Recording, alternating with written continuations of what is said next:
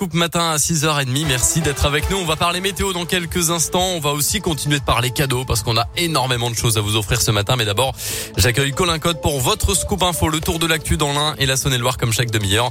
Bonjour Colin. Bonjour Mickaël, bonjour à tous. Et à la une de l'actualité ce matin, quatre jeunes burgers interpellés ce week-end après les heures de la nuit d'Halloween dimanche soir dans le quartier de la Ressouze. Une vingtaine d'individus ont cherché l'affrontement avec les forces de l'ordre pendant de longues minutes et une partie d'entre eux a tenté d'incendier à deux reprises la médiathèque Césaire en vain.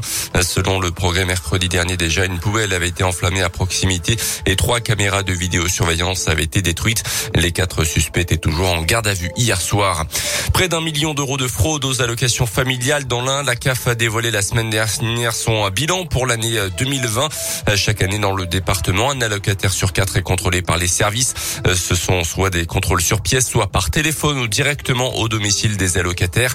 Au total, ces différents contrôles ont donc permis à la CAF de récupérer 6,1 millions d'euros d'indus, des sommes d'argent trop perçues par les allocataires, dont 925 000 euros d'indus frauduleux.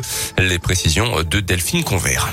Oui, en 2020, 169 fraudes aux allocations familiales ont été constatées dans l'un des dissimulations, fausses déclarations de ressources ou encore de fausses situations d'isolement. Des fraudes qui ont été sanctionnées. Elles ont donné lieu à 7 dépôts de plainte de la part de la CAF de l'Ain, 105 pénalités administratives et 57 avertissements. Un phénomène néanmoins à la marge. Les fraudes ne représentent que 0,16% de la population des allocataires dans le département.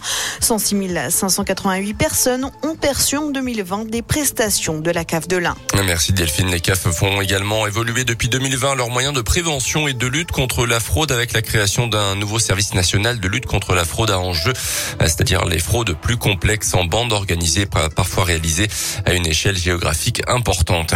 À retenir également ce matin cette dame de 75 ans renversée hier en fin de journée par une voiture à Chalin. Ça s'est passé aux alentours 17 heures selon le progrès. La victime euh, se trouvait alors sur la départementale au cœur du village, légèrement blessée. Elle a été évacuée par hélicoptère, mais son état de santé n'inspirait pas d'inquiétude hier soir. Dans le reste de l'actu, ce matin, que vont faire et dire les évêques de France après le choc du rapport sauvé sur les violences sexuelles au sein de l'Église? C'est aujourd'hui que débute l'Assemblée plénière des évêques de France. Elle doit se prononcer notamment sur les 45 propositions du rapport. Les associations de victimes demandent réparation. Pour rappel, le rapport sauvé estime à 330 000 le nombre de victimes d'abus sexuels dans l'Église depuis 1950.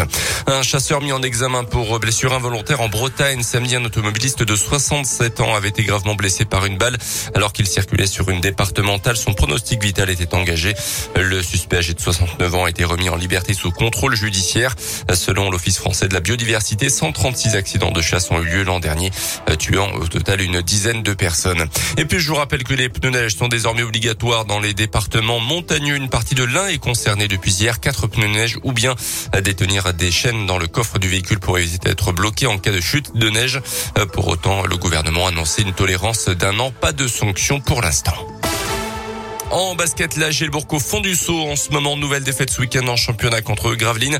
Et la jeu qui passe à la Coupe d'Europe ce soir, Eurocoupe avec la réception des Grecs de Patras ce soir. Objectif éviter une sixième défaite d'affilée, surtout gagner enfin en Coupe d'Europe cette saison. Coup d'envoi à 20h à Equinox. Et puis en Coupe d'Europe de foot, troisième journée de Ligue des Champions qui commence avec le déplacement de Lille sur le terrain de Séville à partir de 21h. Le PSG jouera demain à Leipzig. Merci beaucoup Colin. Le prochain scoop info,